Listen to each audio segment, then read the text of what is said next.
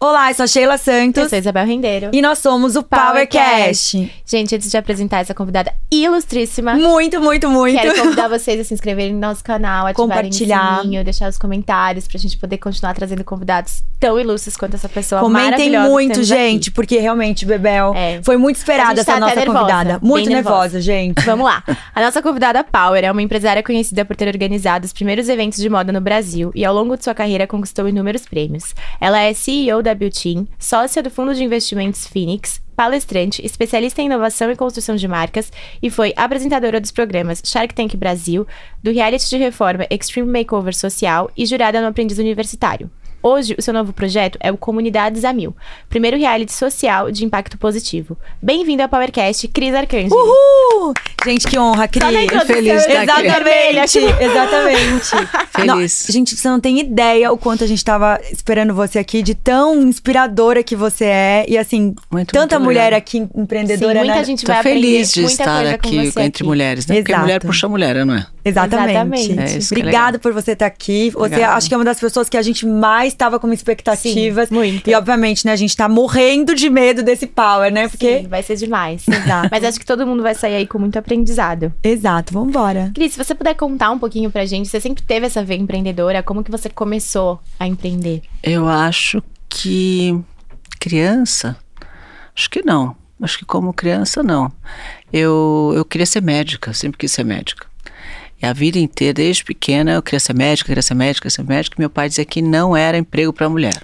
Não era trabalho para mulher, que mulher não podia ser médico, que médico é um trabalho muito sacrificado, que não podia ser médico, que tinha que trabalhar muitas horas. Eu fico- eu fico pensando, se ele me visse hoje, né? Ele ia falar, nossa, a senhora devia ter deixado ela ser médica.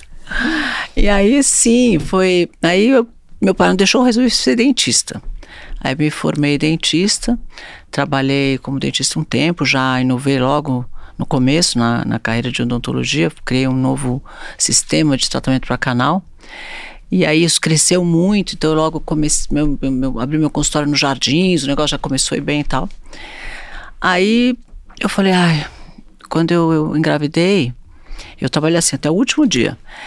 Aí quando eu parei de licença maternidade, falei, ah, quer saber, eu acho acho que eu já cheguei onde eu queria chegar nessa carreira de odontologia, eu quero fazer outra coisa. E aí comecei a pensar o que, que eu ia fazer. Acho que eu fiquei uns 60 dias parada. E fiquei pensando o que, que eu ia fazer. Eu, eu falei, ah, já sei, vou usar o que eu conheço, o meu conhecimento das plantas, homeopáticas que eu tinha estudado, para fazer esse tratamento de canal com homeopatia, para fazer uma linha de eh, shampoos com plantas. E não existia nenhum shampoo natural na época. Então, assim nasceu a Fitoervas, que foi a primeira empresa que eu criei com shampoo natural à base de plantas e o primeiro shampoo sem sal do mercado. E um monte de novas de inovações, assim, nasceu a primeira tampa flip top, nasceu, a, a gente chama, naquela época se chamava creme rinse, eu comecei a chamar de condicionador, as pessoas falavam banho de creme, eu comecei a chamar de máscara de cabelo. Então, novas nomenclaturas, novas embalagens, novas tecnologias e tal. E nasceu a Fitoeros, pequenininha lá no fundo de quintal aqui na, na Vila Olímpia, assim, assim que começou meu primeiro negócio, em 86. Não, e a Fito, ela era gigante depois, né? Porque eu me Ah, lembro é. da marca. Ela ficou. Quando eu você ficou vendi, até. Quanto tempo você ficou com a marca? 98. Quando eu vendi em 98, eu tinha 800 funcionários, era uma empresa Ah, grande. incrível, que incrível. É, e ela grande. fazia tudo aqui em São Paulo. Fabricar, e eu tinha fábrica na época, né? Então a gente fabricava, era uma fábrica em Alphaville. Não, já era mega empreendedora. Não, e super inteligente, né, gente? Começar um negócio assim, eu não Do zero. imaginar. É. Tipo, ah, eu vou fazer um shampoo. Exato. Não sei nem como Já faz tinha a ver empreendedora. Não, é muito difícil. é, primeiro que aqui é um grande aprendizado com você, né? Que a gente tá aqui pra se inspirar. Mas você sair de uma parte de dentista, né? Que a gente pensa assim, ah. Hoje em dia, ainda mais hoje que o É. dentista faz botox, faz várias É. outras coisas, ir pra essa parte, né, de empreender completamente né? indústria. Era indústria na época, então era mais difícil do que hoje, porque hoje em dia tem muitos terceiristas muito bons. Então, se você quiser lançar uma linha, você contrata um terceirista e ele produz e você só tem que fazer o marketing e a venda. Naquela época, não, você tinha que ter indústria porque não existiam terceiristas, então você tinha que fabricar mesmo. Então, eu contratei uma química pelo jornal, eh, pus um anúncio no jornal para contratar uma química, e aí eram três funcionários, tinha um, um sargento aposentado da polícia que misturava o produto, eu comprei uma batedeira numa padaria que estava fechando, lá de 30 quilos, e mais uma menina que ficava nas notas fiscais na máquina de escrever, e um monte de mesa de cozinha. assim, assim começou Nossa. a minha primeira fábrica. E a época, vocês fabricavam, daí você vendeu, vendeu para grupo grande já? Vendi para um grupo gigantesco, um laboratório muito grande americano, por, por acho que 60 milhões de dólares na época, 98 era bastante dinheiro. Que incrível. Ainda é, né? Muito é. dinheiro. E aí, e aí essa. Aí, só que aí eles me deram um, um contrato de não compete, né? De não poder competição. E aí eu falei, agora, vou fazer o quê, né? Aí eu fui cuidar das marcas internacionais. Então eu virei importadora e distribuidora de marcas internacionais para o Brasil de cosméticos. Então eu trouxe todas que você puder é, lembrar. Era, já ia embalar nessa pergunta. Saiu dessa parte, mas teoricamente hoje em dia as empresas já entram também nisso, né? Hoje em dia quem vende shampoo acaba entrando numa parte de beauty também, né? É, às vezes sim, às vezes não. Tem marcas mais especializadas em cabelo, outras que são mais extensas, que tem todas as linhas, depende muito. Eu queria lançar uma linha de cremes na época, foi assim que eu comecei a me aproximar das marcas internacionais. E, a, e shampoo é uma coisa que a mulher é muito infiel, né? Ela usa hoje um, hoje outro, tem quatro, cinco diferentes no box do chuveiro, tem aquela lenda de que o cabelo acostuma com shampoo, né? Que é lenda, mas as pessoas acreditam. Então tem lá aquelas coisas e você fica testando.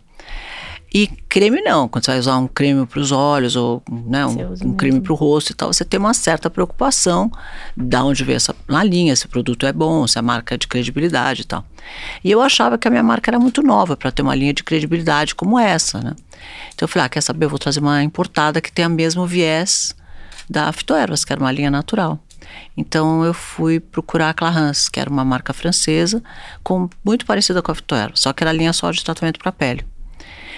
E eu fiquei três anos indo para a França para convencer o dono a me deixar ser importadora oficial para o Brasil de Clarins. E foi engraçado, até como a gente aqui só tem mulher, eu posso contar essas fofocas. Aí que aconteceu, eu fui lá, né, uma vez, duas, três, ele só falava comigo em francês. E eu, meu francês era muito ruim, mas eu fui estudando para conseguir falar com esse cara. E eu ia para lá e ele falava, quantos pontos de venda tem no Brasil? Eu falei, dois. Ele falou, mas qual é o imposto de importação? Eu falei, 85%. 77% de IPI, 25% de CM, era assim, era um multiplicador, era 13 vezes entre o preço de FOB americano, lá na França até o preço no Brasil. Então era muito caro, não era inviável, não tinha ponto de venda. Ele brincava, três pontos de venda, põe a sua mala aí, um pouco de produto e leva que está resolvido, porque não, não, tinha realmente mercado. O mercado estava fechado, a importação foi o Collor, que abriu a importação para o Brasil em 1990, acho. E aí, é, eu fui, fui, fui insistir tanto que chegou uma hora e falou: tá bom. Eu falei: olha, você vai ser o primeiro Pensa bem, a hora que as outras marcas chegarem no Brasil, porque elas virão, porque o Brasil na época tinha 120 milhões de habitantes. Então era um país já com muito habitante, quer dizer, um país que tinha potencial de consumo. Eu falei, ó, um dia vai, vão, as marcas vão chegar e você já vai estar tá lá, você vai ser líder. Então, você não começa antes. Bom, tanto eu falei que no final acabei convencendo esse cara. E tudo acertado, planejamento feito, eu voltei para a França para assinar o contrato.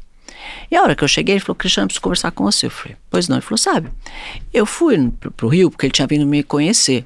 Ele tá meio assim, né? Ele quis conhecer o Brasil Sim. e tal. Ele veio me conhecer, conheceu minha família, passeou pro Brasil, mostrei os pontos de venda e tal. E depois que ele saiu de São Paulo, ele foi pro Rio, com a convidada de um francês que morava no Rio. E eu não fui. Aí, quando eu cheguei, ele falou, olha, você sabe que eu fui pro Rio? Eu falei, eu sei. Então, cheguei lá, eu conheci um cara que ele conhece todos os políticos. Eu entendi que no Brasil, se você não conhece os políticos, você não consegue fazer negócio. Eu fiz, olha, eu não conheço muito político, eu não conheço nenhum, né? Imagina.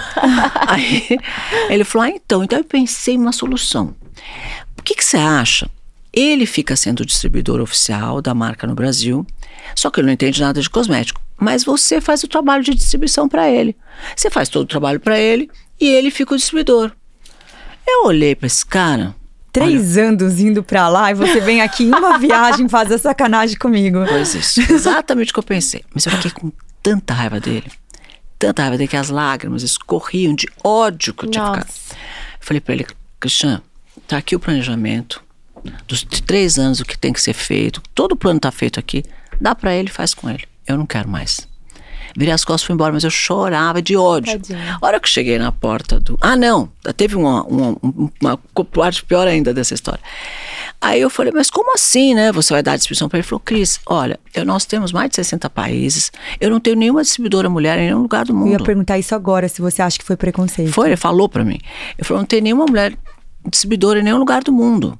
Então, assim, olha, eu dou a distribuição para ele, ele faz a distribuição e você faz o trabalho para ele. Eu falei, Não. não, não quero virar as costas de raiva, porque eu tava com muita raiva dele. Eu fui embora. Quando eu tava no elevador, ele foi lá me buscar. Falou: não, não, não, calma, vem aqui, vem aqui, vamos conversar. É, eu vou, vou te dar a distribuição. Acho que ele caiu em si, né, do que ele tava fazendo. Aí eu falei, tá bom. Aí ele falou, só que eu não vou só te dar a distribuição da Clarence. Porque se você tiver uma marca só, você nunca vai conseguir fazer um trabalho legal, porque tem outros distribuidores que vão ficar maiores que você. Então você tem que ter poder no ponto de venda e para isso você tem que ter mais marcas. Então eu vou te apresentar todas as marcas que eu conheço, porque eu quero que você tenha muitas marcas. E eu falava, não, só quero Clarence, tá bom, eu já tenho a Fitoeros para tocar. Ele falou, não, eu vou, você vai ver como vai, vai, isso vai ser importante para você. E aí realmente ele fez isso. Nos outros anos, nos anos que se seguiram, ele foi me apresentando todo mundo, assim, Chanel, Carolina Herrera, Paco Rabanne, Givenchy e tal, e eu fui pegando marcas. E eu acabei, eu era a maior distribuidora do Brasil, tinha 28 marcas, com exclusividade pro Brasil. Que incrível. E fiquei fazendo isso durante 15 anos. Então, Não, ele abriu a porteira real, né? Ele abriu a porteira real. Pro cara que não queria uma Exato. mulher... Eu acho e... que ele queria, que queria ver o seu, seu posicionamento, né? Tipo, meu, três anos, o que, que é isso? Tchau, não quero mais. Eu, ah, não, não quero mais. Eu não ia trabalhar pro cara, entendeu? Não, se hoje a gente já enxerga é. muito preconceito, imagina. que a gente ah. passa por preconceito, imagina a época. Você deve tirar de letra hoje em dia. Aliás, eu nem sei se você passa isso ainda, né? Porque não, eu acho que depois acho que a gente tem passa. uma chavinha ainda de posicionar, muda. Não, eu acho que passa em alguns mercados. Por exemplo, o mercado financeiro é um mercado onde tem mais preconceito do que outros. Tem alguns mercados que são mais, mais difíceis, mas eu acho que quando você vai ficando um pouco mais conhecida também, fica mais. Né, as pessoas respeitam um pouco, né? Sim, ainda mais é com uma bagagem é. igual a sua, né? E quando você de começou sucesso. essa parte de exportação, você já entendia um pouco sobre isso? Você foi nada. atrás para aprender? Eu não entendia nada de nada, amiga. Eu comecei dentista. dentista não sabia nem, sabe nem fazer conta, não, não conhece nada de número. As pessoas hoje, quando falam, ah, mas você é a primeira que faz as contas do Shark Tank para todo mundo, você que fecha. É verdade, aconteceu muito isso. O pessoal falava assim, e aí, Cris, quanto deu o valuation? Porque dá preguiça. Então, às vezes, você tá ali, fez, faz 100, né? Não que ninguém não saiba, todo mundo sabe fazer. Mas dava preguiça, eu tava ali fazer as contas, quanto deu, quanto deu? E aí a gente ia, né? E muitas vezes eu fazia mesmo antes que todo mundo, mas não porque eu seja muito boa de conta hoje, mas que eu tive que aprender, né? Então acho que se aprende, né? Eu aprendi muita coisa durante a trajetória, né? São muitos anos de de quilômetro rodado, né? Aí você vai aprendendo. E você tinha os desfiles com a marca também. Como é. foi essa ideia? Você se inspirou em alguma coisa lá fora quando não, você trouxe? Aconteceu de forma super orgânica, assim. E, e não tinha muito essa de inspiração lá fora, porque não existia Google, né? Não existia internet, não existia telefone celular. Então não tinha como você falar, ah, deixa eu ver o que, que alguém está fazendo lá fora. Você conhecia o seu mercado e olhe lá, entendeu? O celular acho que existe o quê? Há 15 anos, sei lá, 20? Por aí, por aí. Então, isso, os Victoria Fashion nasceu em 93. Que incrível. Então não existia nada disso, né? Então, o que, o que aconteceu foi que é, tinha um desfile de moda, não, um desfile, um concurso de modelo, que chamava Look of the Year, que era do John Casablanca, dono da Elite na, na, nos Estados Unidos e Nova York. E aí tinha uma edição no Brasil, porque as modelos brasileiras sempre foram muito lindas, as mulheres brasileiras muito bonitas, e tinha uma edição no Brasil. E naquele ano eles não estavam conseguindo patrocinador. Porque nós, na, durante esse período, é, foram anos muito difíceis da economia brasileira. Eu passei por 15 planos econômicos, né? Teve muita mudança, congelamento de preço, inflação, confisco, muita coisa aconteceu. E três vezes tiraram três zeros, o nome da moeda mudou três vezes, duas vezes. Muita coisa aconteceu. Então era muito difícil, às vezes, entre essas idas e vindas, o mercado, tinha muita, muita dificuldade. E aí, eles, eles uh, me chamaram para saber se eu queria ser uh, patrocinadora. Eu falei: olha, eu topo patrocinar se eu puder chamar de Vitórias Look of the Year. Você está louca, não pode. Esse evento é um evento internacional, tem várias é, etapas no mundo inteiro e as finalistas do mundo inteiro depois fazem uma final em Nova York. Não existe a menor hipótese. Falei, então, não tá bom, então não quero. Aí eles não arrumaram nenhum outro patrocinador. Voltaram para mim e falaram: John Casablanca topou, vai chamar. Fito Ervas Look of the Year. E eu fiz esse evento numa casa de show que eu tinha no Brasil, uma Palace na época, bem grande até. E eu fiquei na primeira fila assistindo os desfiles. Eu contatei o, o Paulo Borges para ser diretor desse desfile. E eu estava sentada assistindo os desfiles e ele e vieram as modelos mais antigas da Elite desfilar para fechar o evento e tal. As roupas eram lindas. E eu fiquei olhando, falei, nossa, cada roupa legal, né? Será que vieram? Aí quando terminou o desfile, falei, Paulo, de onde, como é que vocês produziram essas roupas? Né? De onde vieram? Porque eu tô querendo comprar para mim, eu queria comprar para mim, eu tava pensando. Aí ele falou, ah, Cris, estilista brasileiro, ninguém conhece. Tudo estilista Deveria ser super famoso. brasileiro. Ninguém conhece. Eu falei, é mesmo? Quem é? Ah, é o Walter Rodrigues, o Alexandre Erkovitch e o Faust Ratten. Aí eu falei, ah, Só. legal, tem o endereço deles? Eu quero falar com eles. Ele falou, tenho. Aí me deu o endereço, eu fui primeiro no Walter Rodrigues, que tinha, morava numa kitnet, na Major Sertório, que é uma rua no centro da cidade de São Paulo. Uma kitnet lá no primeiro andar de um predinho e tal. Aí cheguei lá, ele tinha uma arara, devia ter uns 80 centímetros, com umas pecinhas lá. Eu falei para ele, mas escuta, você faz umas roupas tão legais, né? Como é que você tá aqui? Ninguém te conhece. Eu falei, ah, moda brasileira, né, Cris? Ninguém quer saber da moda brasileira. A moda no Brasil hoje, ela é toda feita cópia do que é feito lá fora. Então as pessoas vão para fora, fotografam as vitrines, trazem as fotos e copiam os modelos. E é isso. Então, ninguém quer saber da moda brasileira. Eu falei, nossa, mas é por isso então que a gente não tem nenhuma marca brasileira de representatividade internacional, né? Falei para ele. Porque realmente meu propósito sempre foi, desde que eu comecei, é ver uma marca brasileira de representatividade internacional. Você entrar no supermercado, uma loja de departamento lá fora e encontrar uma marca brasileira de cosmético, né? Nós temos mulheres lindas, um mercado maravilhoso, sempre a gente foi segundo, terceiro mercado de cosméticos do mundo. Como que a gente não teria uma marca séria, seriamente né, representada lá fora? E até hoje não tem, na verdade. Então, é, eu falei por isso que a gente não tem. Porque você, no Brasil, as pessoas fazem um perfume de coisas. Então, por exemplo, perfume da Revlon, perfume do Boticário, perfume, sei lá, nem existia Boticário na época, mas perfume disso ou perfume daquilo, nome das empresas, perfume da Coty, sei lá. Nome da empresa, a empresa não tem personalidade, né? Você não fala, ah, eu quero, me identifiquei com a Coty, né? Não é uma marca, não é um, não é um, um conceito ou então de atrizes, atores. Então, sei lá, o perfume da Hebe, o perfume da, sei lá de quem.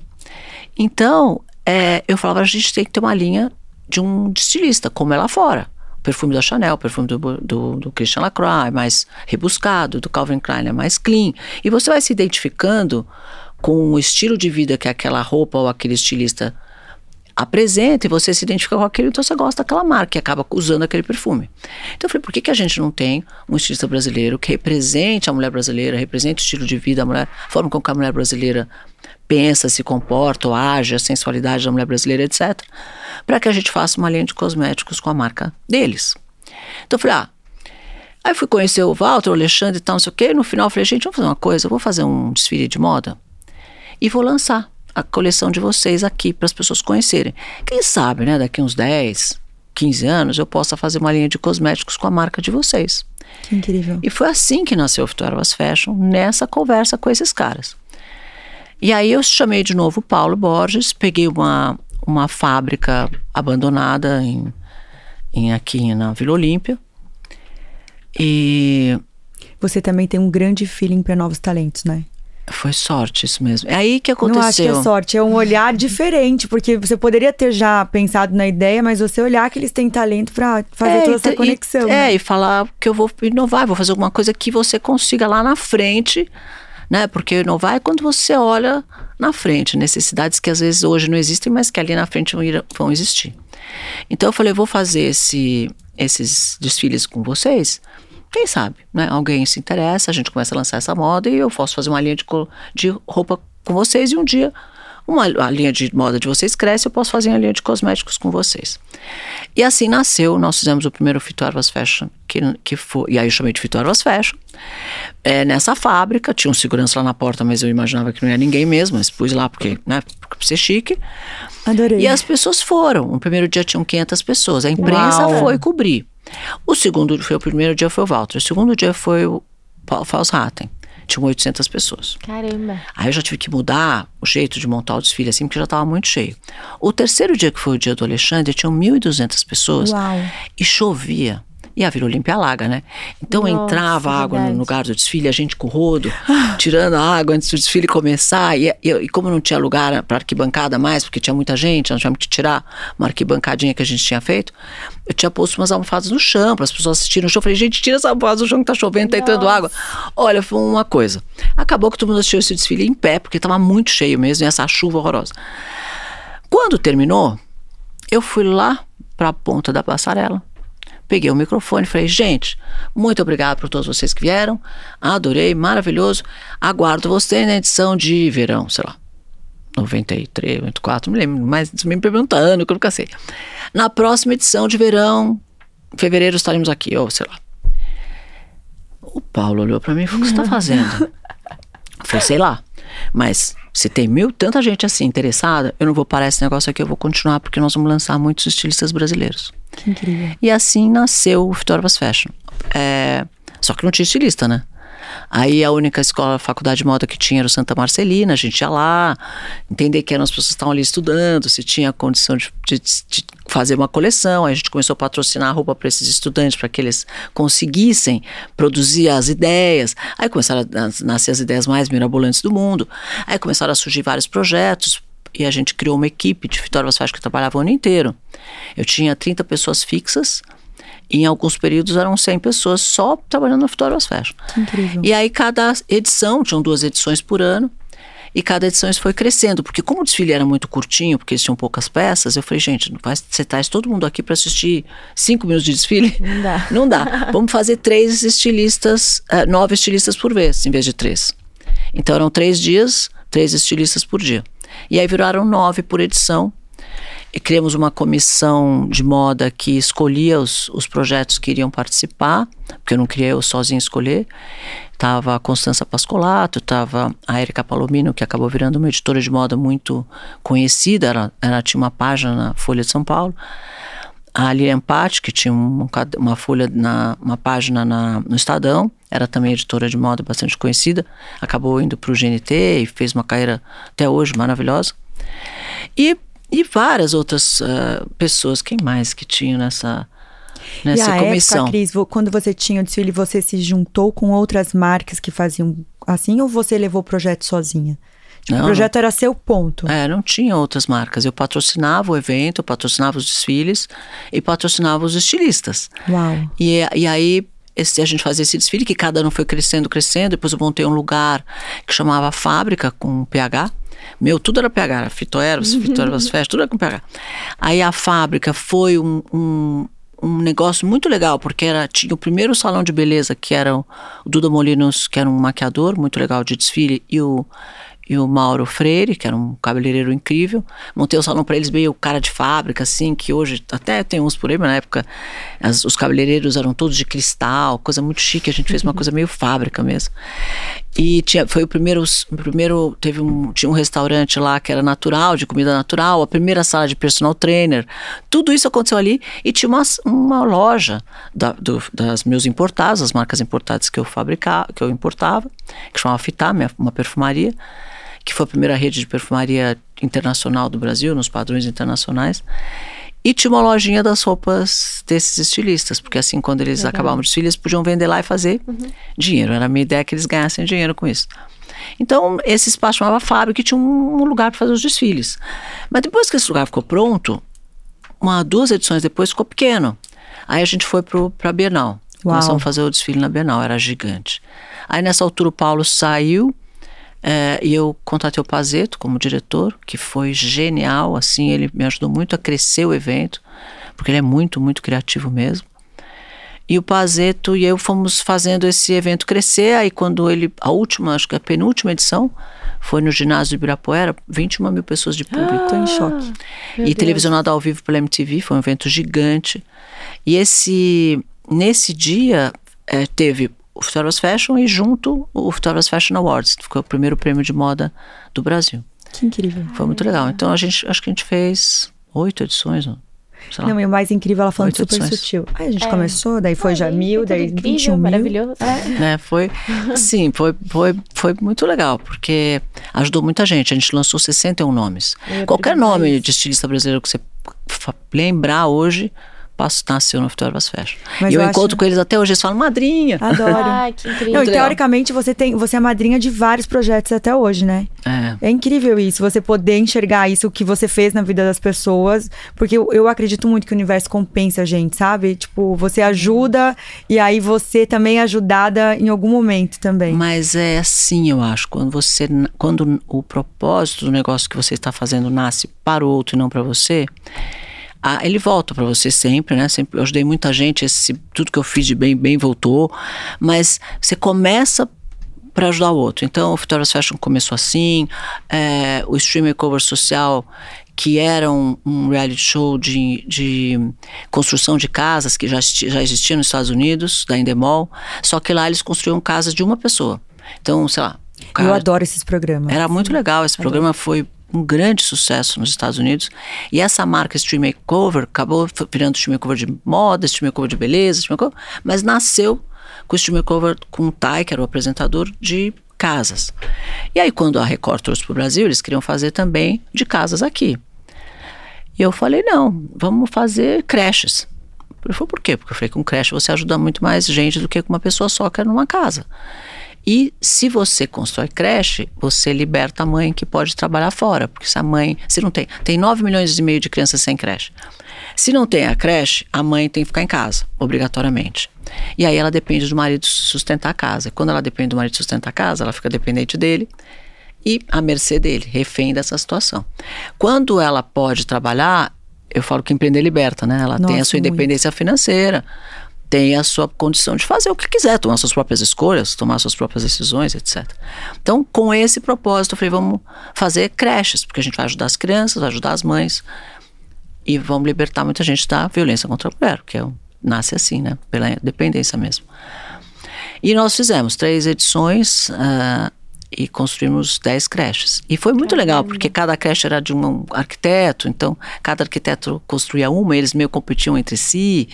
Foi, foi bem legal esse filme makeover. Então, tiveram várias coisas. E agora o Comunidades a Mil também é, de alguma forma, nasceu assim. Eu fui no Ministério Público no meio, no comecinho da pandemia, me chamaram lá porque a violência contra a mulher tinha crescido muito. Durante a pandemia, falaram, é, que, que você acha, né, procurador-geral, o que você acha que a gente pode fazer para melhorar isso? Porque está saindo de controle mesmo, cresceu 80% a violência contra a Uau. mulher. Eu falei, "Ah, não tenho a menor ideia. Aí ele falou, mas vamos pensar alguma coisa, pensa alguma coisa, tá? a gente precisa de algum projeto e tal. E eu saí de lá com, esse, com essa história, né, o que, que eu ia fazer. E aí, uma grande coincidência, tem uma pessoa que eu amo de paixão, que trabalha com a gente há muito tempo, que é a dona Renata Nascimento, que aliás está aqui. Maravilhosa. Maravilhosa, chegou para mim, Cris, você não quer ir conhecer Paraisópolis?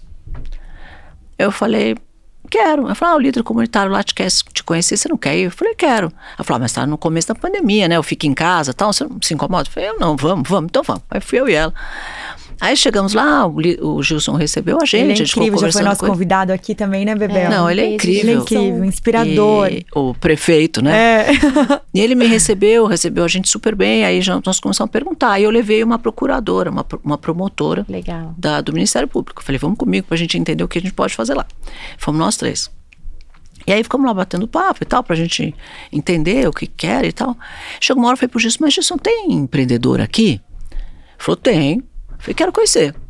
Aí ele trouxe umas meninas, que eram mãos de Maria, costurando sonhos, mas uma não sei. Aí ele trouxe essas meninas, eu comecei a conversar com elas e fiquei assim, gente, boca aberta. Porque mulheres incríveis, que faziam um monte de coisa. E eu falei, nossa, né? Que, que legal, porque a gente tem essa noção de que eles têm essa. E eu nunca tinha ido a uma favela antes. E a gente tem um certo preconceito mesmo, né? Eu fiquei, sim, encantada com elas. E falei pro Jesus, como é que eu posso ajudá-las? Ele falou, ah, faz um Shark Tank aqui. Adorei. Eu falei, ah, vou fazer. então tá, eu volto quinta-feira. Entrei no carro, a Renata falou, você vai fazer o quê? Vê a cara da Renata. Até O quinta-feira. que você vai fazer? Você vai- dois dias. Você vai fazer com isso semana que vem, no meio da pandemia, fechado, tem ninguém, ninguém na rua. O que, que você pretende fazer? Eu falei, ah, não sei. Ah, vamos fazer uma competição de pitch? A gente faz uma competição de pitch. E aqui ganhar, ganha um prêmio. A gente dá um prêmio pra ela. Ah, vamos fazer? Vamos, tá bom. Aí, uns dias antes de ir, eu falei pro pessoal do meu escritório, falei, ó, pega uns celulares aí, nós vamos levar uns celulares, a gente grava lá. pessoal falou, celular, Cristiano? Eu falei, ah, mas como é que nós vamos gravar no meio da pandemia? Não tem ninguém para gravar isso. Ele falou, ah, eu vou arrumar. Eu sei que lá arrumaram uma, uma produtora super legal, os caras muito legais, que resolveram ajudar a gente a abraçar a causa. Falaram, nós vamos junto, nós vamos ajudar. E aí levaram uma... Eu conheci os caras no dia da que a gente chegou lá. E tá, Natal da quinta-feira, chegamos nós, eu, a Renata, tal, não sei o quê. Levei o Marcos Paulo comigo. E acho que só. É, é, a, a, é, foi só. Aí quando nós chegamos lá, é, entramos na sala do Gilson. Falei, Gilson, empurra sua mesa aí no canto, empurramos a mesa dele lá no canto. Peguei a minha, a minha assessora, que ficava sempre comigo no Shark Tank, então ela já tinha aprendido como é que funcionava. Falei, vai lá fora e treina as meninas para fazer o pitch, para elas saberem o que elas têm que falar. Ah, tá bom, deixa comigo. Aí ela foi lá fora treinar. Eu empurrei as cadeiras, encontrei o Daniel Cabarete que estava lá, fiquei batendo papo com ele, gostei dele. Falei, você não quer Bem sentar aqui. aqui na mesa com a gente? Ele falou assim. Aí estou eu, o Gilson, o Daniel e o, e o Marcos Paulo, que não sabia nem o que estava fazendo lá. Falei, gente, seguinte, nós vamos fazer igual o Shark Tank, tá? Então eles, eles vão entrar e a gente vai fazendo as perguntas. Tá bom, não tinha roteiro, não tinha nada, sabe o que tava? Não tinha nada. Manda entrar primeiro. Aí nós vamos escolher, no final do dia a gente escolhe quem vai ganhar o, o prêmio, Boa. tá? Tá bom. Era para ser só aquele dia, certo? Certo. Então tá, aí manda entrar. Aí entrou a primeira, tal, não sei o que, a gente começou a fazer várias perguntas. No começo eu falava mais, porque eles estavam ainda tentando aprender a história. No, na, já já começou, eles já começaram a perguntar também, e a dinâmica foi super legal. E conforme eles foram conversando, eu fui anotando tudo que a gente dizia para elas que elas tinham que fazer.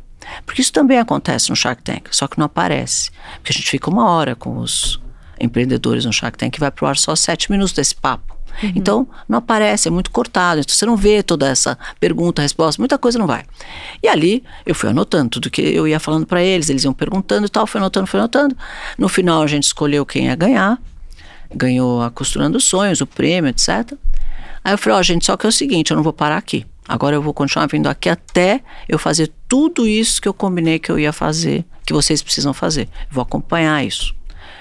E aconteceu isso mesmo. A gente continuou indo lá, é, arrumando parceria, arrumando, é, fazendo educação empreendedora, fazendo, dando visibilidade para eles, fazendo, fazendo, fazendo, fazendo. E quando ficou pronto esse, esse negócio, esse, e aí essa produtora continuou indo com a gente, às vezes era uma, às vezes era outra, porque não, né, não tinha dinheiro envolvido, não tinha nada, a gente estava indo lá gravar e nós fomos indo. Então, durante a pandemia, a gente ficou o tempo todo indo em Paraisópolis. Todo mundo em casa e eu na Paraisópolis.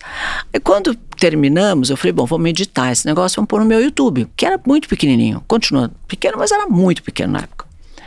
Falei, vamos pôr no YouTube e tudo bem. Aí nós editamos o programa lá no meu escritório mesmo, do jeito que dava, e pusemos no YouTube. Negócio explodiu. Que incrível. Começou a sair em tudo quanto é lugar na imprensa. E cada dia o Renato me mandava um recorte de um lugar que tinha saído. Eu falei, gente, tira esse negócio do ar. Tá muito ruim, porque a gente tinha feito um negócio em casa, sem edição nenhuma. Aí eu lembrei do editor do Shark Tank, que é maravilhoso, Tatu. Falei, vou ligar para ele. Liguei e falei, quem tem Já amigo... que é pra ser um Shark, né? Vamos fazer a produção Vamos fazer nível. negócio direito, né? minimamente direito.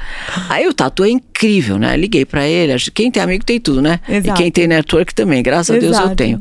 Passei a mão no telefone, liguei pro Tatu, falei, Tatu, pelo amor de Deus, você pode reeditar o meu negócio? Porque eu tirei do ar, não dá pra pôr esse negócio no ar.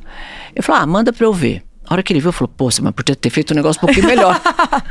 não tinha luz, não tinha nada, não tinha, tinha nada. Ele falou, não, mas dá pra fazer, eu vou fazer tal. E ele fez um trabalho incrível mesmo, com o que ele tinha, obviamente. E a gente editou o programa e pusemos no ar essa primeira temporada do que chamou, veio chamar Comunidades a Mil.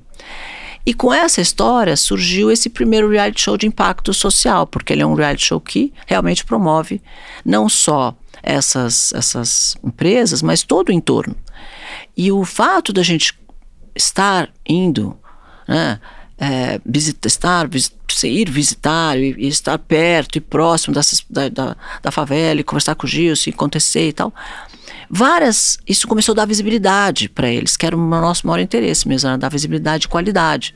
Mostrar a capacidade que tinha, coisas que tinham lá, para pessoas que nunca tinham ido na favela, como eu nunca tinha ido antes, entendendo que tem muita gente legal lá, fazendo muita coisa muito legal. Entendi que Paraisópolis fatura 700 milhões lá dentro, que eu não sabia. Então, tem muita coisa, tem um mercado muito interessante. E, eu, e o todo o entorno ganhou, assim, eu vi que o, o que era Paraisópolis quando nós fomos lá a primeira vez, o que é Paraisópolis hoje, é, não dá para comparar, assim. Não sei se a gente tem imagens do, como, do entorno como era, mas até aquele galpão, que hoje é bárbaro, né? uhum. né? Que tem a sala lá do construções todo andar. Eu conheço já há alguns anos e mudou mesmo. Mudou muito, né? Então, acho que é, você vê, quando as, você faz as coisas meio sem intenção mesmo de fazer, de tirar alguma coisa daquilo, ela, ela realmente se potencializa, né? Muitas pessoas aderem. E esse, esse programa hoje está no canal Empreender, essa primeira, que a gente chama de primeira temporada, piloto, porque era um piloto mesmo. Tá no canal Empreender, ele vai pro ar todo dia, das às seis da noite, às oito da noite, acho. Às oito. Às oito. Vai pro ar todo dia às 8 horas da noite no canal Empreender, que é um canal do Sebrae junto com a Band só para empreendedores, muito legal, que fica 24 horas pro ar, no ar, só falando de empreendedorismo. Que máximo. E agora a gente está fechado com uma, uma TV aberta para uma segunda temporada a partir do ano que vem. Então a gente está nessa época captando patrocínio para fazer o programa. E, com, e vai, vai ter a segunda temporada, que aí vamos fazer direitinho, né? Produção. Imagina, vai Produção ficar um direito. super programa. Produção direito. Cris, eu quero até fazer agora uma colinha, né? Porque aqui tem muita gente que assiste que é novos empreendedores ou que até médios, né, Bebel? Sim. Quando você começou a empreender, né, obviamente até hoje já tira de letra muita coisa. Mas quem começa a empreender, que deve passar muita gente fazendo pergunta para você, ai, ah, olha, eu faço isso, dá uma dica. Queria que você passasse uma dica pra galera que assiste aqui, pra a galera que não tem muito dinheiro, que começa a empreender. Vou deixar aqui um, nem vou colocar uma, um tem um, um método. Só, é. Tem Qual método. que é o jeitinho que você acha que é uma fórmula que dá mais certo para quem começar a empreender? Porque a galera que não tem grana que começa a empreender não tem dinheiro para ter vários setores dentro da empresa, né? E que, que você, o que, que você sugere para as pessoas que não têm muito dinheiro? Por onde elas começam? Então, primeiro a gente começa pelo começo, né? Eu sempre falo que a maior árvore que, nas, que tem no mundo nasceu com uma semente. Então, quando você começa, você não precisa de vários departamentos dentro da empresa. Isso vai surgindo com a necessidade do crescimento dela. Ela que vai te demandar ter outras áreas ou não. Mesmo jeito que quando você não precisa de muitas áreas, você pode fechar essas áreas, mesmo grande, né? Teve, teve empresas que eu estava bem maior e que eu deixei de ter necessidade de algumas áreas, eu fechei. Então, depende do, do, do momento que ela está. Então, ela vai nascer pequenininha, ela vai começar crescendo, crescendo naturalmente e organicamente você vai tendo necessidade de abrir os departamentos ou não. Mas o que faz um negócio começar sem dinheiro é, são duas coisas primeira delas é inovação. Se você não fizer uma coisa nova, diferente do que os outros estão fazendo, você vai competir pelo preço, né? Então, se eu faço a mesma coisa que você, o cara que vai comprar vai dizer qual que é mais barato.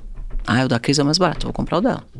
Aí você vai baixar o teu preço, porque você vai querer que o cara compre de você. Você vai baixar o teu preço. Você vai falar, ixi, ela baixou o preço, vou ter que abaixar o meu, eu baixo o meu.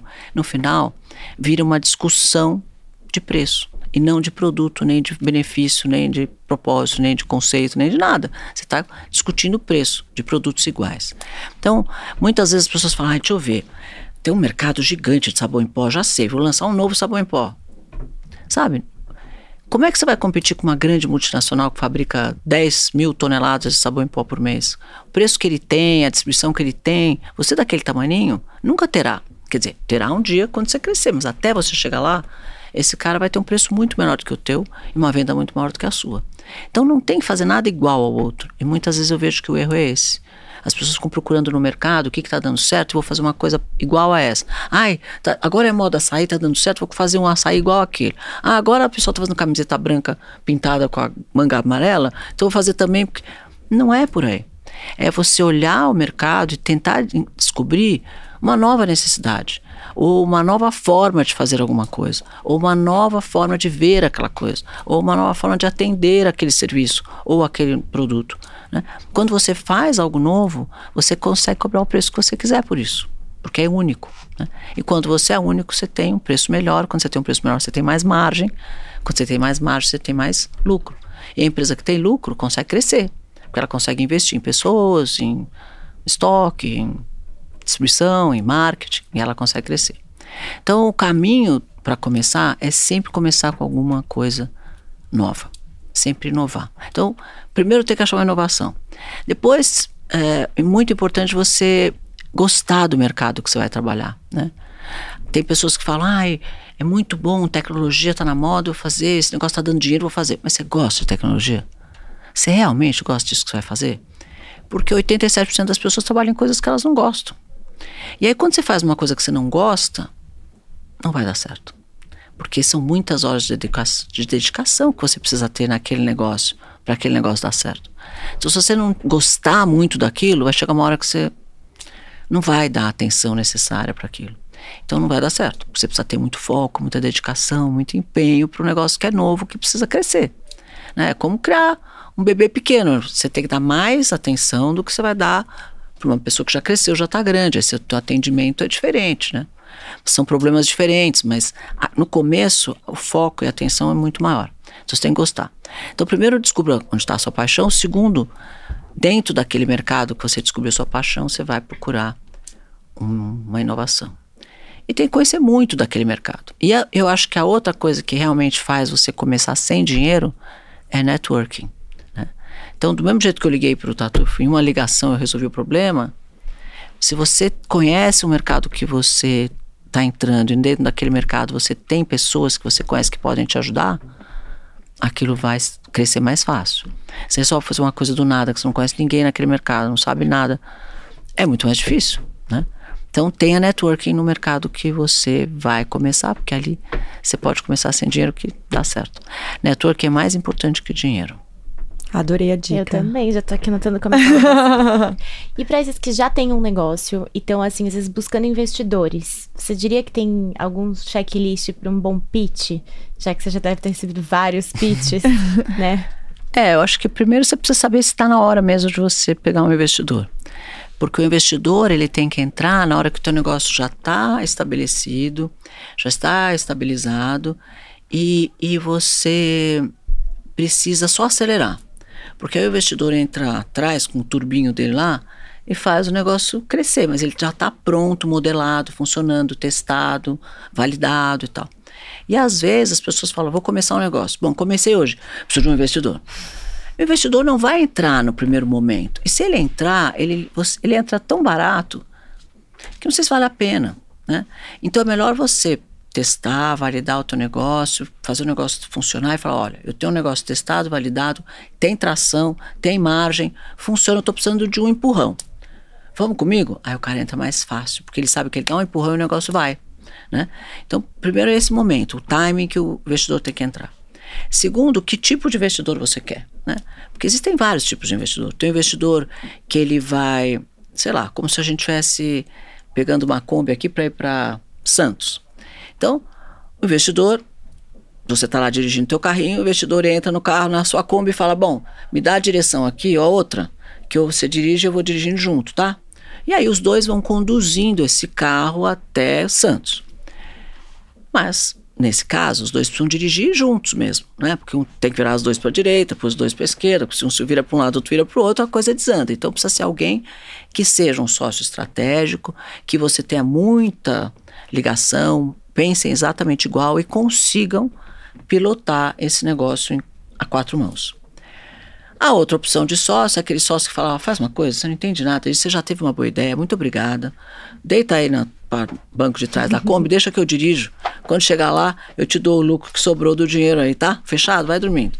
E você sai da operação do dia a dia, ele toca a operação para você, e no final você tem uma participação disso e, obviamente, vai receber o lucro sobre essa participação.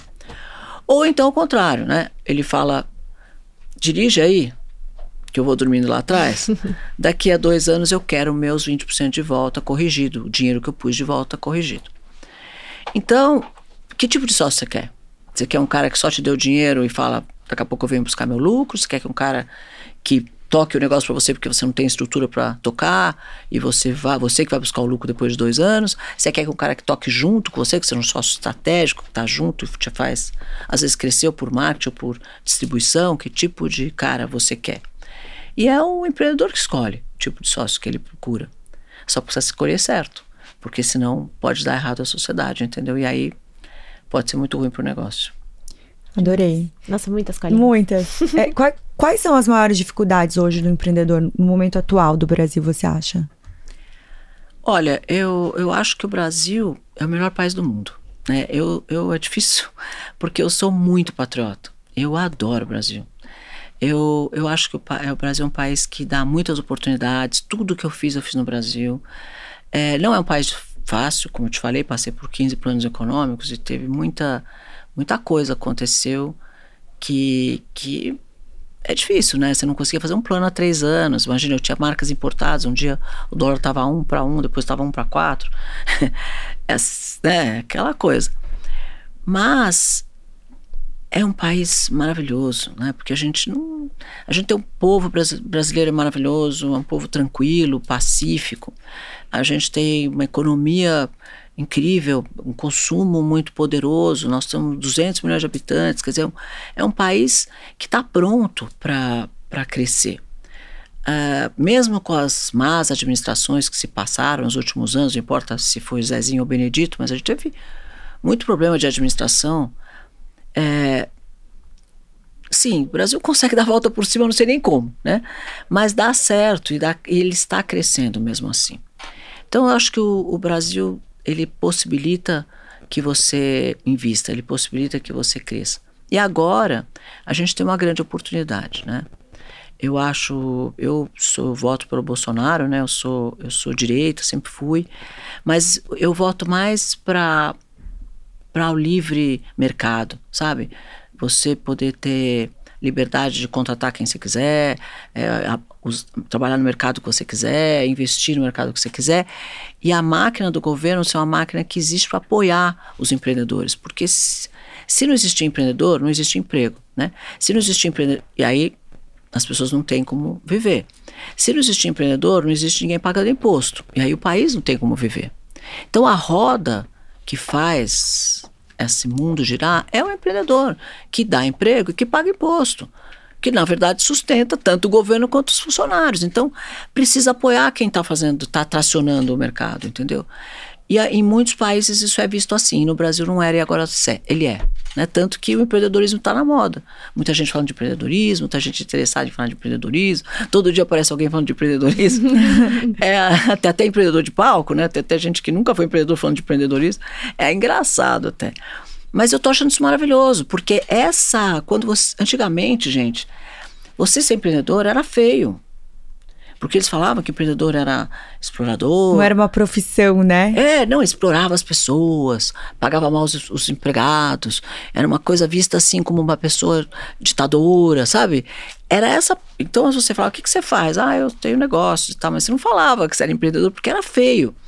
Hoje, as pessoas acham legal o cara ser empreendedor. E é legal mesmo, Sim. porque, de novo, traciona o mercado, né? Faz as coisas acontecerem. Ele que inova, ele que cria, ele que né, inventa moda, cria pro projetos, cria negócios e vai fazendo o mundo se transformar também dessa forma dinâmica que o mundo transforma.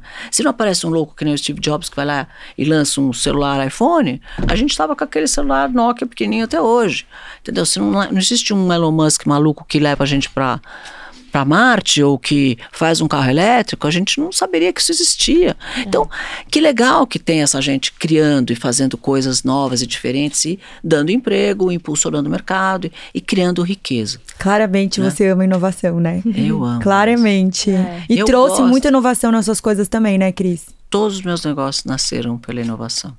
Eu acho que se não tivesse, desde a odontologia lá, e, e se não fosse assim, talvez eu não tivesse chegado até aqui, né? Porque todos os negócios foram baseados em alguma coisa nova. E quando eu invisto em algum negócio, sempre tem que ter alguma inovação, senão nem presta atenção. Adorei. Ah, porque se não tiver com inovação, não acho, não acho que tem muito menos oportunidade. Você concorda? Você está muito mais com. O mar é muito vermelho hoje, né? Todo, tudo já tem muito. Se não for um negócio diferente, você vai guerrear no mar vermelho mais difícil crescer. E hoje, qual que é, sendo o seu projeto Baby, assim, que você pode contar pra gente? Ah, então, eu estou super feliz aí com a próxima temporada do Comunidades a Mil, que vai, que vai começar ano que vem. Então, acho que a gente vai rodar todos os G10 favelas. São as 10 maiores favelas do Brasil. O Gilson é o, o criador, né, o presidente. E, e é incrível, porque eles são muito unidos. E eu recebi mensagens dos líderes comunitários de todas elas. Que incrível. Na minha favela é empreendedora, você tem que trazer o projeto para cá, lançar os nossos estilistas e tal. Então, isso virou uma missão mesmo e eu vou fazer isso acontecer. Nós vamos rodar todo dia 10, Que incrível. lançando empresas e mostrando empresas e negócios em todas as favelas do Brasil. Então, eu estou bem animada com comunidades a mil. Eu tenho meu projeto que é a Beauty, que é um que é um meu projeto que eu chamo meu projeto Oscar, foi o projeto que eu mais inovei, eu criei uma categoria que não existia no mundo. Então, eu acho que foi uma coisa para para ficar para minha história mesmo, porque não existia nada à base de colágeno quando eu criei. a- É, essa história do colágeno, eu fui lá pro Japão, entrei numa farmácia, escrito Healthy and Beauty Drinks. Eu falei, será isso, né? Aí peguei um shot escrito Shiseido, escrito colágeno. Shiseido eu conhecia, a marca de cosmético, colágeno eu conhecia. Eu falei, que colágeno de bebê, né? Ficou esquisito esse negócio. E era um shot, assim. E aí eu trouxe pro Brasil esse shot. É... A hora que eu fui entrar no avião, o cara não queria deixar eu entrar porque era bebida, não podia líquido, tinha começado essa história. Aí eu bebi, o negócio era horrível, o gosto era horroroso. Falei, nossa, mas ninguém vai tomar esse negócio ruim desse jeito. Aí cheguei aqui no Brasil e falei, já sei, eu vou misturar isso no alimento. E aí eu comecei a me fazer isso em pó e, e fiz o primeiro Beauty Drink, que foi a primeira bebida em pó com pó de colágeno. Depois veio o Beauty Candy, que era a primeira bala com colágeno. Depois Beauty Bar, que era uma barra de cereal com colágeno. Isso em 2010. Então já fazem, sei lá, 12 anos, quase 13. E nossa senhora, as pessoas falam que eu estava envenenando as pessoas, fazendo elas comerem colágeno, comerem creme. E eu ouvi cada coisa, porque era muito inovador mesmo na época, muito assim. Boa que ela já pode contar também, né? Os maiores perrengues que É, já passou. Já exato. emenda aí, Cris. Nossa, era um perrengue mesmo. Porque ninguém acreditava nesse negócio. Falava pra mim, tá louco, esse negócio nunca vai dar certo. Sempre assim. Quando você inova, muitas pessoas falam, ah, isso nunca vai dar certo, desiste desse negócio, não vai dar certo. E eu sofri que nem cachorro nesse negócio. Investi quase 100 milhões de reais nesse negócio. 97, para ser mais exato. Fazendo essa coisa acontecer, entendeu? Mas as- eu falava, as pessoas me diziam, isso não existe, mas colágeno, comer colágeno, isso não dá certo e tal.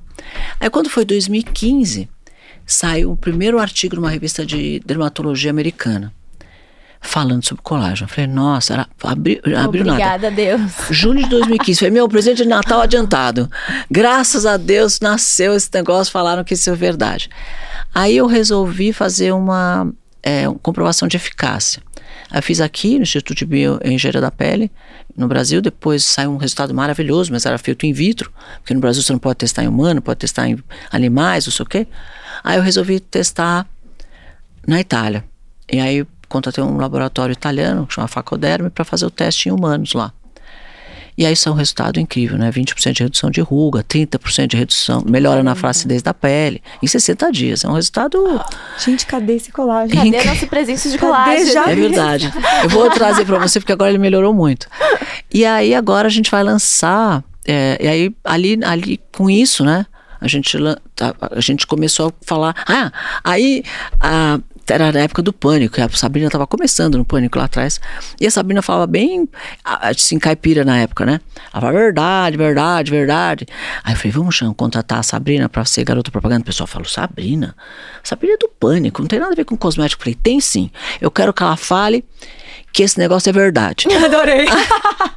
Aí a gente contratou a Sabrina. Ela falou: o que eu tenho que fazer? Eu falei: nada, você só, Só tem que falar que é verdade. Não tinha roteiro, de novo. Aí entrou eu e ela. Falei: e aí, Sabrina falou: que é isso aí? Eu falei: ah, é um beauty drink. Ela falou: beauty drink? Eu falei: é, uma bebida pra saúde, beleza, não sei o que tal. Contei. E não tem açúcar, e não sei o que, não tem glúten, não tem lactose, porque o produto é assim, é assado. Ela, eu falei: ah, e é, e é bom porque reduz as rugas, ela é bom pra flacidez da pele. Ela falou: mas é verdade que Adorei, pegou. Pegou. E era e aí, dali, aí eu, eu lembro que um dia ela falou, me ligou depois, falou, que você não acredita? Falou o quê? A Procter Gamble me chamou para fazer uma publicidade. Eu tô muito feliz, ela fez. Gente. Demais. E aí dali a carreira dela, né? Porque ela é Boa. maravilhosa. Não por mim, é por ela mesma, porque ela é maravilhosa e ela merece todo o sucesso que ela faz, porque ela é uma pessoa não só maravilhosa, como uma, uma alma muito generosa, a Sabrina, sabe? Muito mesmo. Então, ela é, ela é incrível. E a gente acabou se tornando boas amigas, mas aí as pessoas começaram a contratar, porque ninguém via ela como ela era uma paniquete, né, do pânico, ninguém via o potencial que ela tinha. E eu falei, não, tem sim, vai dar certo, meu verdade, deu super certo. Que incrível. Muito legal. Então, ali a gente começou a começar a falar que o colágeno funcionava e tal. E aí tá aí, hoje é um mercado de mais de 100 bilhões de dólares no mundo, é um mercado gigantesco. Não, e agora quem veio Nasceu. depois de você tá bombando também, né? Porque, Tá. tipo, esse negócio de o mercado é grande. Muito. É, o mercado ficou grande, é um mercado para todo mundo inteiro, e são mil, bilho, 7 bilhões de pessoas. E falando em beauty, né, Bel? A É gente verdade, tem a gente nossos quer parceiros aproveitar. aqui da Kion. A gente Ah, trouxe shampoo, condicionador, uma máscara nut- nutritiva pra poder você. conhecer. Oba! Enquanto vocês estão assistindo, gente, cliquem aqui, nosso QR Code já entra direto aqui para os nossos parceiros. Ou então no link Entregam da para todo o. Brasil. É. É feito de argila, tem mais de 120 minerais. Ai, que legal, Eles hein? são incríveis. Bonito esse nome, gostei do nome. Lindo, né, Kion? É uma marca de Campo Grande, eles vendem a nível mundial. E agora estão dando mais ainda, né? Reforço aqui no Brasil e são nossos Vou testar, hein? Olha patrocinadores. que eu Você vou vai testar. adorar. Vou testar. É, eles começaram, fizeram o caminho inverso. Eles conquistaram lá fora e agora eles querem conquistar o Brasil. Então, Exato. é muito bacana mesmo. Todo mundo que conhece se apaixona. Espero que Não, vocês e eu ia perguntar, adorar. né? Qual era o segredo da sua pele? Deus, a gente já sabe agora. Colágeno. Colágeno. Colágeno, na verdade, é a maior proteína que tem no corpo, né? A gente tem é, colágeno em todos os tecidos. Só que a partir dos 30 anos você começa a perder 1,5% ao ano de colágeno. Ele vai, vai né, oxidante, por isso que a gente tem que tomar antioxidante também, né? Porque ele vai oxidando e vai, você vai perdendo. Então, quando você repõe colágeno, você retarda o teu envelhecimento. Então, é a fonte da juventude. Maravilhoso. Gente, eu já quero esse colágeno. Vamos Infelizmente, a gente tem que ir para as powers. Queria você aqui horas de. É. de... Tinha umas perguntinhas rápidas. Vamos lá. Bel, pode começar. Shark Tank. Empreendedorismo ou investimento? Empreendedorismo sempre. Ah, eu vou fazer essa porque eu até quero pegar uma colinha. Como acelerar o crescimento de uma empresa? É marketing, né? Marketing e inovação. O que é preciso para ser um bom empreendedor? Ah, precisa ser um bom líder, precisa ser um bom vendedor. Porque, na verdade, vendas é que impulsiona o negócio. Se você tem vendas, você tem negócio. Se não tiver vendas, não é. Então, todo empreendedor tem que ser um bom vendedor do seu negócio. Cris, quando vale a pena abrir uma empresa com um sócio? Sempre, contanto que você se dê bem com o sócio. Boa. é muito bom, porque você divide o trabalho, mas você tem que se dar bem com o sócio. E aqui, para finalizar, dicas para quem quer investir em negócios. Estude muito seu mercado.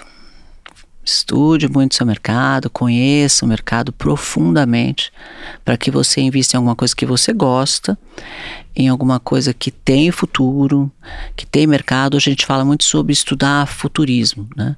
O pessoal acha que futurismo é astrologia, é esoterismo, e não é adivinhação. É, o futurismo é um estudo muito sério, científico, que é a base de dados, você estudar onde o mercado vai, qual é a tendência que vem pela frente.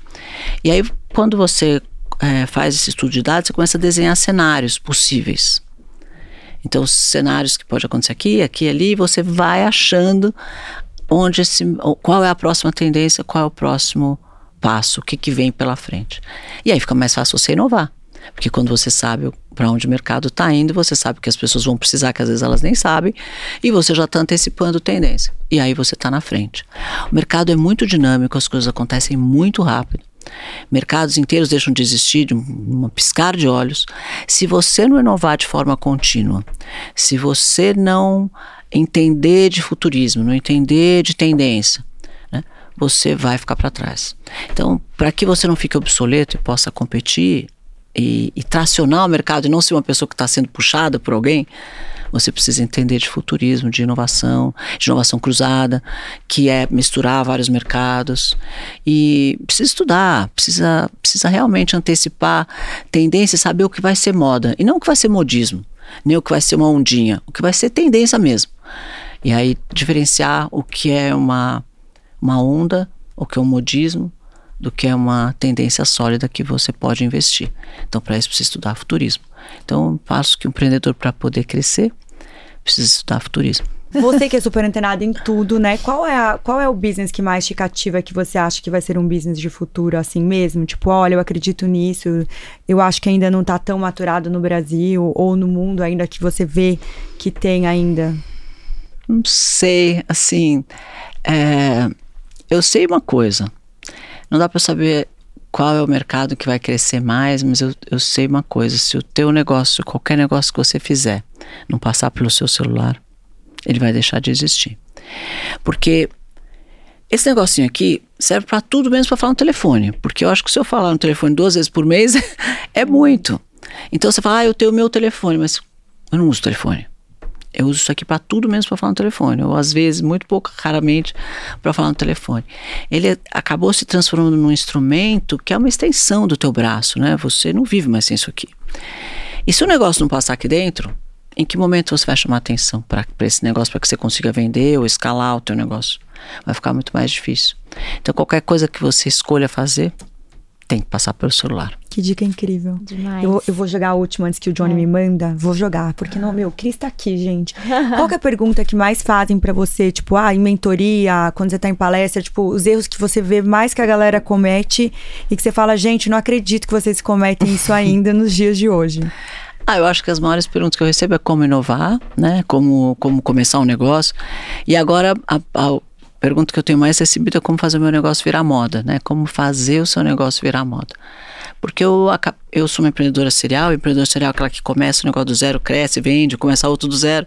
E cada vez que você começa do zero, você tem que se despedir de todo qualquer vaidade ou ego ou qualquer coisa que você tenha criado durante o teu crescimento ou o teu sucesso, porque você vai começar lá de novo no, na sementinha de novo, aprendendo sobre aquele novo negócio. E aí você vai vendo que tem algumas coisas que você faz que elas se repetem. E eu percebi que as três marcas que eu construí, as três marcas tiveram coisas que eu fiz igual nas três e que deram certo para as três. Então eu acabei criando um método mesmo, um método de como fazer o negócio virar tendência, virar moda, chamar atenção, crescer. E aí agora o que mais me pergunta é isso, como é que faz o negócio virar moda? Qual é, Cris? Conta. Então, o, eu estou me dedicando muito à educação empreendedora, né? Por conta disso, muita gente me perguntar, querer saber, querer saber, querer saber. E comecei a fazer isso meio na brincadeira, dando uma palestra aqui e ali.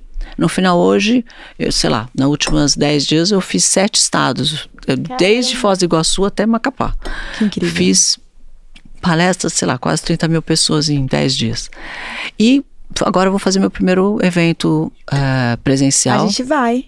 Vocês vão, né? Vai Aham. ser muito legal. Vai ser o meu primeiro evento mesmo presencial, grande. São 500 pessoas, então vai ainda. Aí grande, mas ainda dá para atender, vai ficar perto de todo mundo. E vamos falar sobre isso, como fazer o seu negócio virar moda, como vamos estudar futurismo, vamos falar sobre inovação, vamos falar sobre inovação cruzada. E mais do que tudo, vai ser muito networking ali. E não se esqueça, networking vale mais que dinheiro. Vale. Exato. Então a gente vai ter um momento de happy hour. Tô fazendo um evento todo louco, assim, Ai, que no que sábado gente tem happy hour com música ao vivo. E, inovando já, né? Como sempre. Porque Até- assim, é, você, tudo bem, você trabalhou o dia inteiro, começou, chegou lá às nove até às sete da noite estudando, trabalhando, conhecendo e tal. Depois, por que não? Vai ter música ao vivo, vamos ficar lá conversando e vamos fazer network num momento de agradável de entretenimento, porque é naquela hora que você faz os melhores networks, né? Sim. Quando você já está relaxado, batendo papo, conhecendo as pessoas de uma forma mais despretensiosa, eu acho. Sim. Adorei. Incrível. Cris, deixa suas redes pro pessoal. Quem quiser te achar, te seguir, te acompanhar. O meu é tudo arroba Cris Arcangeli, então é fácil. Eu tô em todo lugar, aí, Twitter, e TikTok, e, Instagram, e LinkedIn, é tudo arroba Cris Arcangeli. E eu adoro me relacionar com as pessoas, porque eu adoro gente, de novo. Então, eles me mandam direct, eu respondo, eu que converso com todo mundo, eu adoro. Acho. E aprendo muito com eles. E vejo o que eles querem que eu faça, porque, como eu te disse, é sempre sobre o outro, não é sobre você, né? Então, quando a gente quer construir alguma coisa é sobre a outra pessoa, e aquela outra pessoa tá ali no direct, então é minha oportunidade de conversar com elas. Então eu gosto. Obrigada Cris, é uma honra ter você aqui. Muito a gente, obrigada. assim, Incrível. É, nossa, Exato. Muito obrigada, tô Deu muito feliz. a gente parte queria muito 2 mais. pra falar de tecnologia um pouco mais. A gente espera lá no que vem, viu, Rê? Eu volto. Gente, não se esqueçam, não se Não se esqueçam. esqueçam de se inscrever.